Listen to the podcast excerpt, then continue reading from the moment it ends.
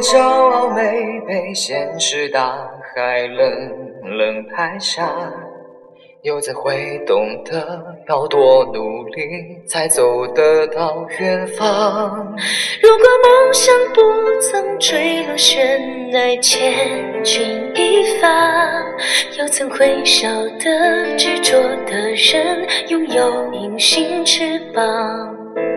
把眼泪装在心上。会开出勇敢的花，可以在疲惫的时光闭上眼睛，闻到一种芬芳。就是好好睡了一夜，直到天亮。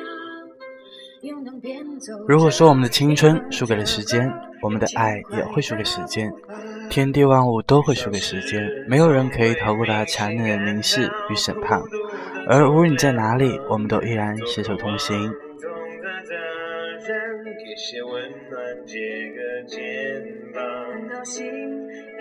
我想把他们的故事说给你们听，也许最后我们都会变成自己最讨厌的样子，但在此之前，让我与你并肩同行。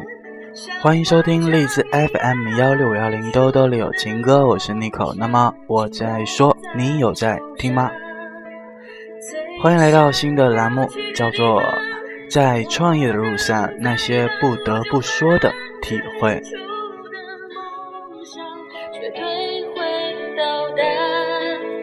实现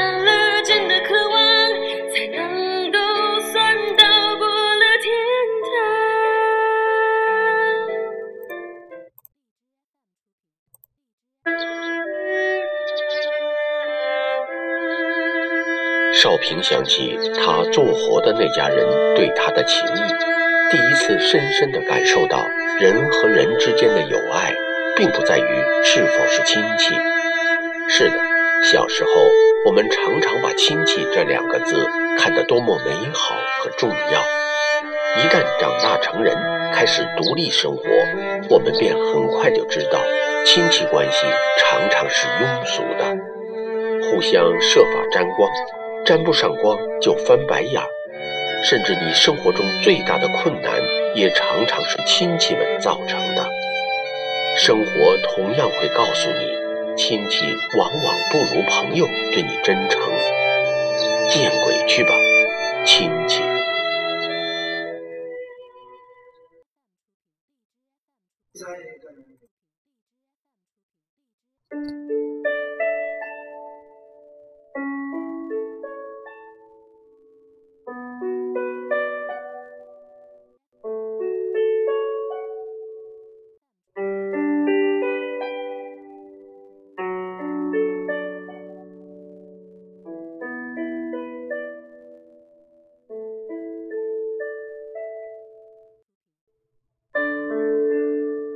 这一期我们来聊一下氢气到底是怎样的神奇的存在着。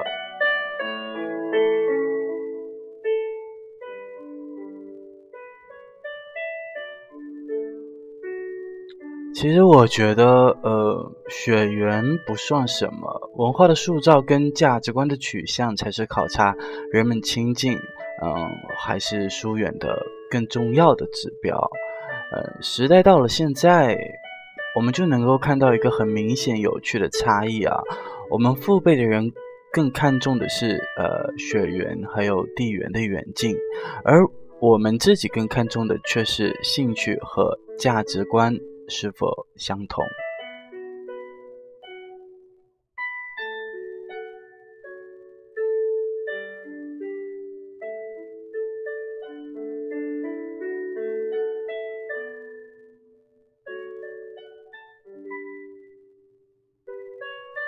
那你和你的亲戚有什么想要说的？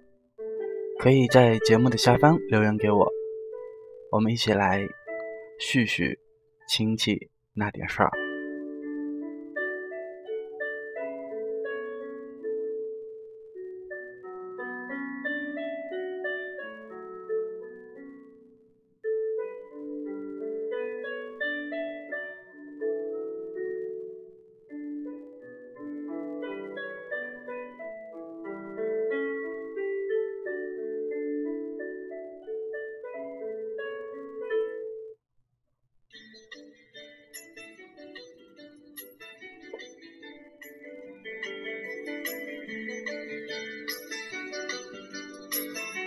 嗯，有一天我一个非常要好的朋友，他在呃微信上跟我讲说，呃，我把我亲戚给打了。我的第一个反应是，你被盗号啦？啊？对方说没有啊，这是真事儿。呃，能逼我动手的，你自己体会体会。其实我的这位朋友啊，那种包容豁达、教养积极的好，呃，文质彬彬的人。能够让他忍到忍无可忍，估计是接近了某种意义上的罪大恶极。他给我讲了讲情况啊，鸡毛蒜皮的家庭琐事，却特别真切地反映着中国式亲戚之间的一些看不见、说不透、摸不着、捅不破，却能够总感觉有东西在那膈应的。一种被亲情和血缘捆住的无奈，还有厌恶感。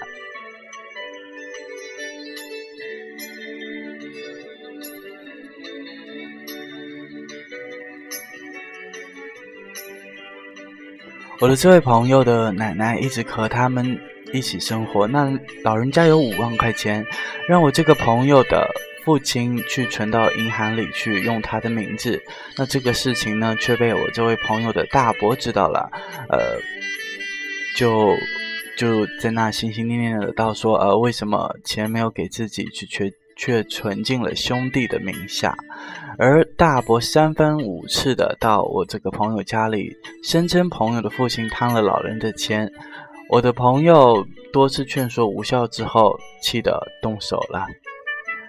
这之后，大伯干脆住到他们家，以以为老人以为老人尽孝的名义，然后不走了。然后他们一家人的生活全都乱了。但我朋友的父母仍然不好意思，强硬的开口送客。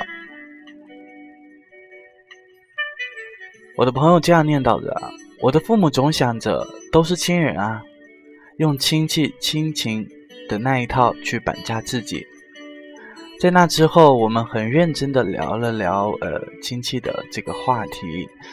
嗯，他说根本就不是一个世界的人，如果不是因为血缘关系，根本永远都不会要往来或者是见面的那一种，就不要硬往一块凑了。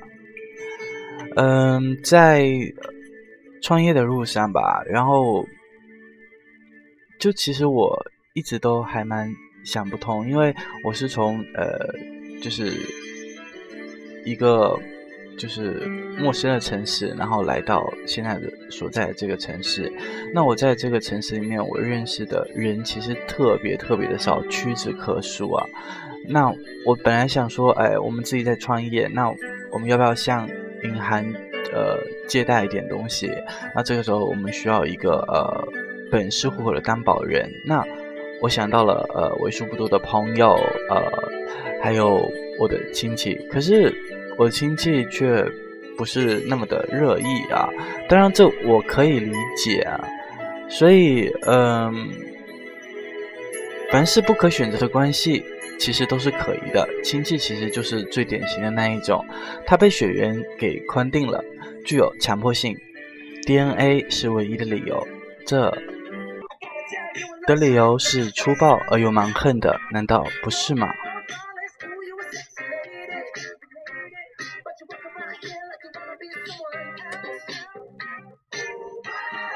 其实，健康又正常的人际关系是一种。我们可以去选择的，经过评估之后，然后呃彼此决定是否交往，以及怎样的方式和怎样的深度去交往的关系。但亲戚完全没有经过这一种呃适配化的双向选择，就被血缘给固定了。呃，从此。由于个人家庭的呃经济条件、文化程度，还有相关的不同，再加上呃复杂的实际利益的纠葛，这就足够奠定了灾难性的人际关系的一切根基。其实，作为年轻的一代啊，我越发觉得没有必要呃隐瞒对三姑六婆的厌恶，也。没有义务假模假式的对亲戚表演，呃，我们有多亲。但在我们的父母那一辈来说，其实亲戚就是亲戚，即使他们在其中被搅扰着，也从来没有想过说，呃，要用怎样的一种去逃离的可能。从某种的程度上来讲，中国式的亲戚还是很古典的啊，因为他们基本上都还秉承着农耕文明以及狩猎时代的聚集习惯，觉得，嗯，血缘关系胜过后天的选择社交关系。但我们很清楚，其事实上其实并不是这样的。如果我们去做呃适配化的选择，那么亲戚中会有一些我们互相喜欢的人，所以我们会走得特别的近。呃，某种程度上来讲，我之所以愿意与其交际，并非是因为血缘的必然联系，而是因为血缘的正常关系，让我们得以相识。之后又经过了一次文化和价值观层面的筛选，本质上来讲，它成了一种非强迫性的关系。所以，对于那些三观不太合的亲戚，我们是高线，呃，有距离感的客套。嗯，我们的基线是远离你，因为我们都清楚，有些事情其实是不可以调和的，难道不是吗？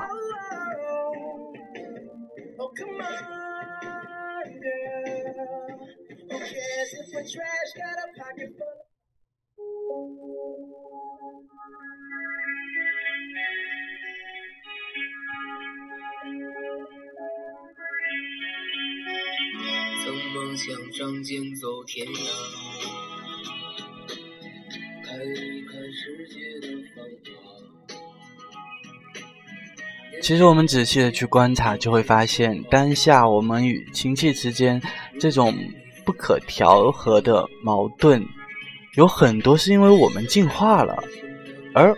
那些被我们讨厌的亲戚却没有进化，当然我说的是精神上的，这里并不是歧视，只是一个写实的一个诉说。他们仍然停留在一种过去文明和经济制度所形成的心理还有精神世界中，那一种状态和这个时代的人和事对接，矛盾重重是自然的事儿。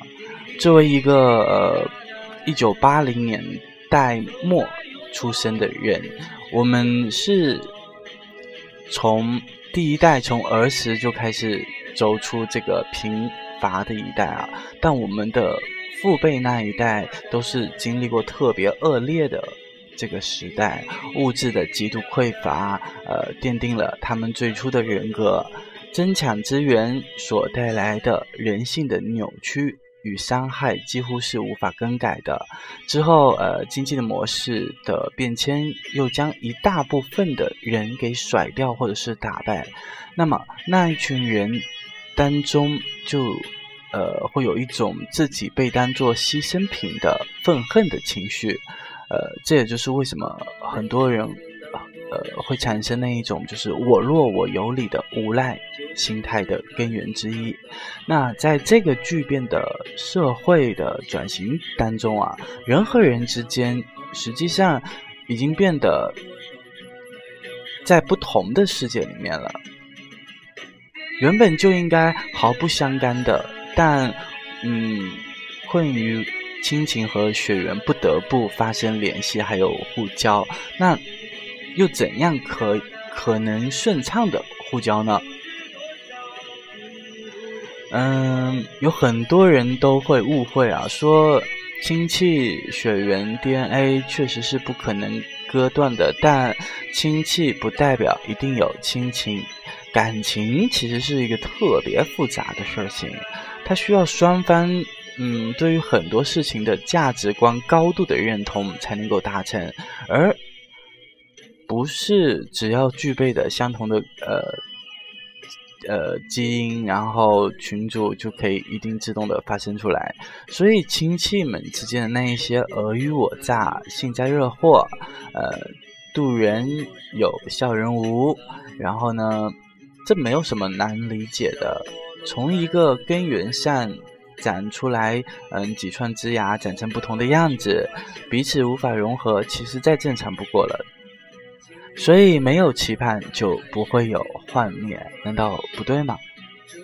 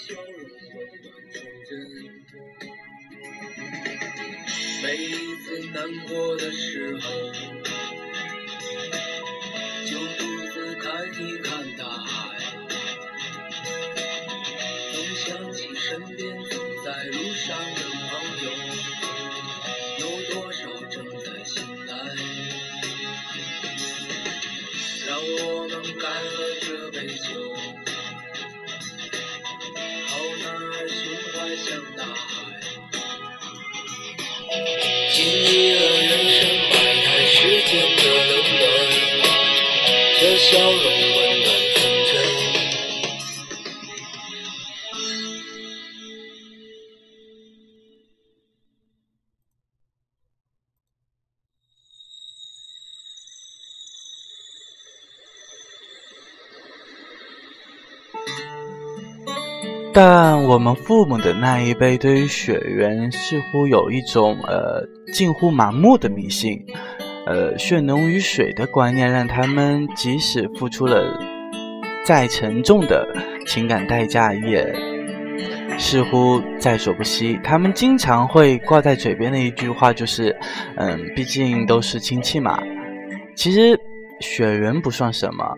文化的塑造跟价值观的取向，才是考察人们亲近还是疏远的更重要的指标。时代变化到现在，我们可以看到一个很明显又有特别有趣的差异啊！我们父辈的人更看重的是地缘跟血缘的远近，而我们却更看重兴趣和价值观是否相同。嗯，对于父辈来讲，老乡亲戚，呃，是必须也是必然会使得你们变得更熟练的前提。而对于我们来讲，某个网络小组的同号，某个问题解答中的知音，都远远比亲戚或者是老乡要熟络得多。这也是一种呃价值观和文化的冲突。我们得承认，有了这类的冲突，在客观的条件下没有发生变化的情况下是不可以调和的。我们的呃父辈之间的价值观的差异，其实是建立在普遍的社会变迁之上啊。他们在出生并长大成熟，而塑造呃我们的价值观，几乎是已经是一个陌生人的社会了。所以两代人。对于相信谁、亲近谁、用怎样的方式去挑选，还有介入人际关系等等，是不可能互相认同的。从我们的角度看，他们他们的观念非常的迂腐、迂腐，然后低效，呃，自我伤害又伤害别人。嗯，但即使你把一切的利害关系摆出来给他们看，他们仍然不愿意承认以及去面对这一切。但其实，嗯，涉及更深的。安全感的问题，在他们看来啊，失去了地缘还有血缘关系的庇护，嗯，熟人的社会的纽带就会被斩断。他们的观念中和感受里面，等于失去了安全世界的联系的一个重要的通道。而我们不同，我们从来都没有想过要通过什么途径通往熟人的社会。我们的安全感。呃，来自于价值观相同的朋友，这也就是为什么我们的父辈没有办法理解什么是网友，或者是呃，我们也没有办法去呃理解什么叫亲戚。所以反过来，从他们看我们的角度，我们会非常的自私、呃冷漠，没有家族观念，结交的朋友底细都非常的可疑。但相。比于亲戚朋友，让我会更加的轻松和更愿意亲近。嗯，无非的原因就是因为这种关系是经过筛选的。从某种角度上来讲，亲戚其实就是一个垄断性的生意，而朋友的市场是呃经济的产物。自由的市场的结果是有很好的，就是。配合的这种呃制度啊，只不过是在经济的适用上，在人际关系的基础上同样如此。嗯，我们这一代的人总会觉得说，似乎总碰到那一种，嗯，有众多的问题却无法去解决。其实，那一些都不是谁对谁错，只是文化上的冲突罢了。这个社会变化的特别的快，我们作为个体，有一些人已经超越了时代，而有一些人只能说跟上了时代，还有一些人是被时代远远的给甩掉了。无论物质还是精神，但这三种人在同一个物理空间里面生活，因为某一些原因产生了交错，发生了冲突，其实都是必不可免的。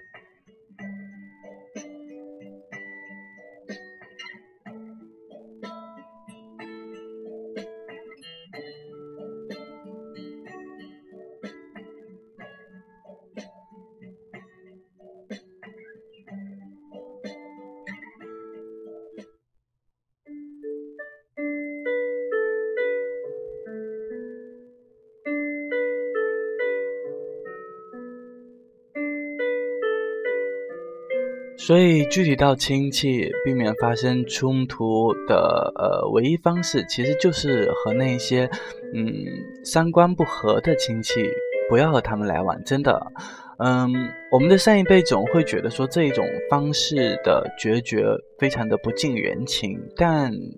他们其实也没有什么办法可以让自己摆脱于那一种负面的情绪，他们总是以一副好老好老好人的方式去温柔的抚平着这一切。但我们大家都知道，老好人的下场其实嗯并不好。所以我那位朋友的父母，因为生活已经被打乱了，又不好意思把亲戚。赶走就只能自己想办法委曲求全的，所以你看，中国真的有很多的事情处于灰色的地带，就比如说“狭路相逢无来胜”。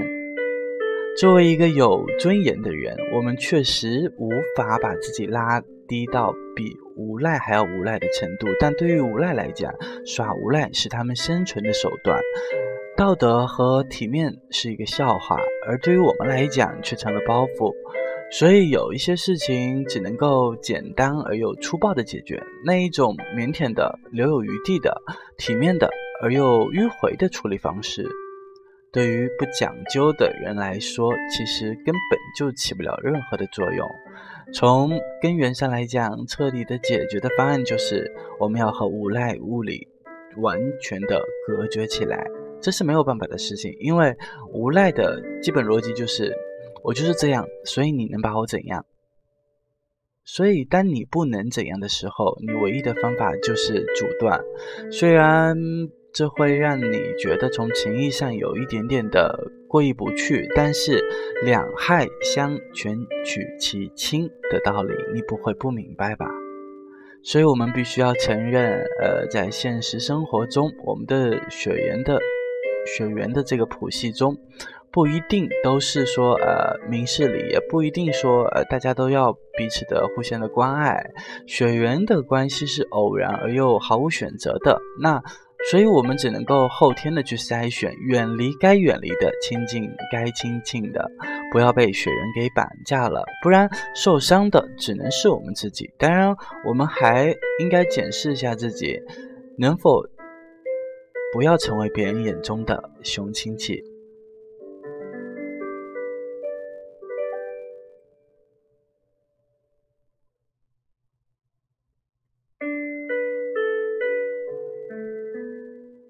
好，那今天呢就呃聊到这里吧。其实我并没有呃去太生气，说为什么我的亲戚呃不愿意去帮我做担保，因为这个其实很正常，真的，嗯。因为朋友和我们是互相相知的，所以他们会愿意去做这件事情。而亲戚其实他们有很多都是不为人知的，呃，时候，那他们选择拒绝，其实我觉得这是情理之中的。呃，我并没有呃有去责怪亲戚啊，对。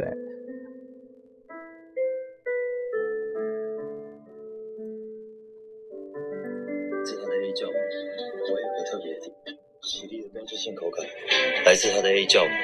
我也有个特别的地方，我的眼睛会说话。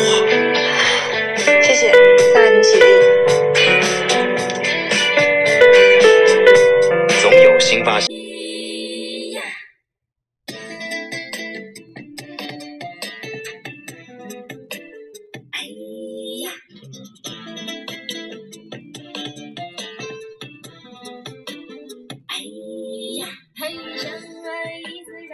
欢迎来到呃节目的最后了。那么呃，又到了呃解决问题的时候了。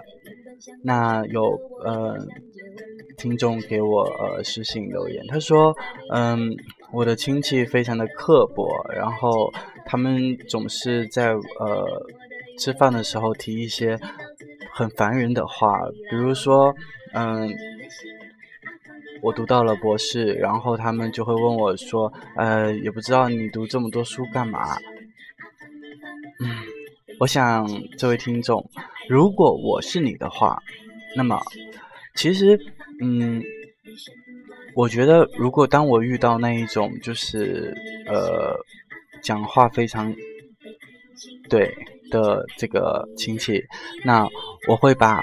嗯，他想听的，还有他不想听的话，全部都说出来，这样他就没有话讲了。比如说，他跟你说，呃，你读那么书多书干嘛？这个时候，其实你应该要放下筷子，然后呢，呃，很认真的对他说，对啊，当初就是因为找不到工作，所以才一直在读书啊。然后还有一个听众，呃，留言说，嗯。我女朋友和我的事情被亲戚知道了，然后亲戚就会问我说：“我女朋友是不是对我不好之类的？”然后我觉得，如果我是你的话，我就会告诉呃这些亲戚说：“对呀，他是对我不好，他天天打我嘞。”这个时候，你的亲戚一定会大家都很惊讶，然后都会来问你说：“呃，怎么会这样子？什么什么之类的。”然后你就要说，嗯，一日不打就三连揭瓦，然后他还把我吊起来打呢。我保证，你说完这样的话以后，你的亲戚瞬间就嗯不讲话了。其实我一直都认为啊，就是嗯，别人说的话不会对我们的生活呃造成怎么样的影响啊。那既然他要说，就让他说好了，呃。我觉得聪明人的方式应该是，如果他要说，你就陪他一起说，把他想听的、不想听的，你都一股脑的给他说出来，这样子他估计也就没话讲了。好了，那到了节目的最后，我们老样子送上一首歌。我是妮可，我们明天见。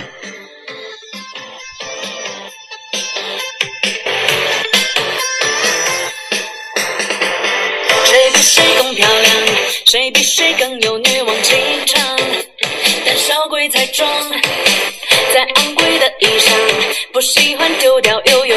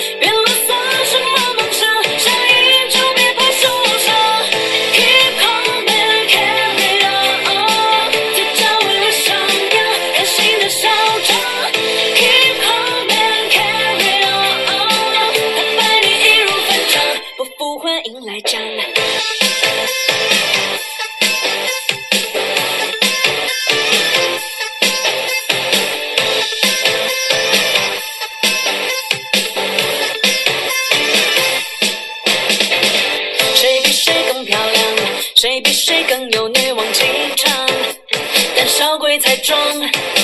再昂贵的衣裳，不喜欢丢掉又有何妨？没有他一样闪亮。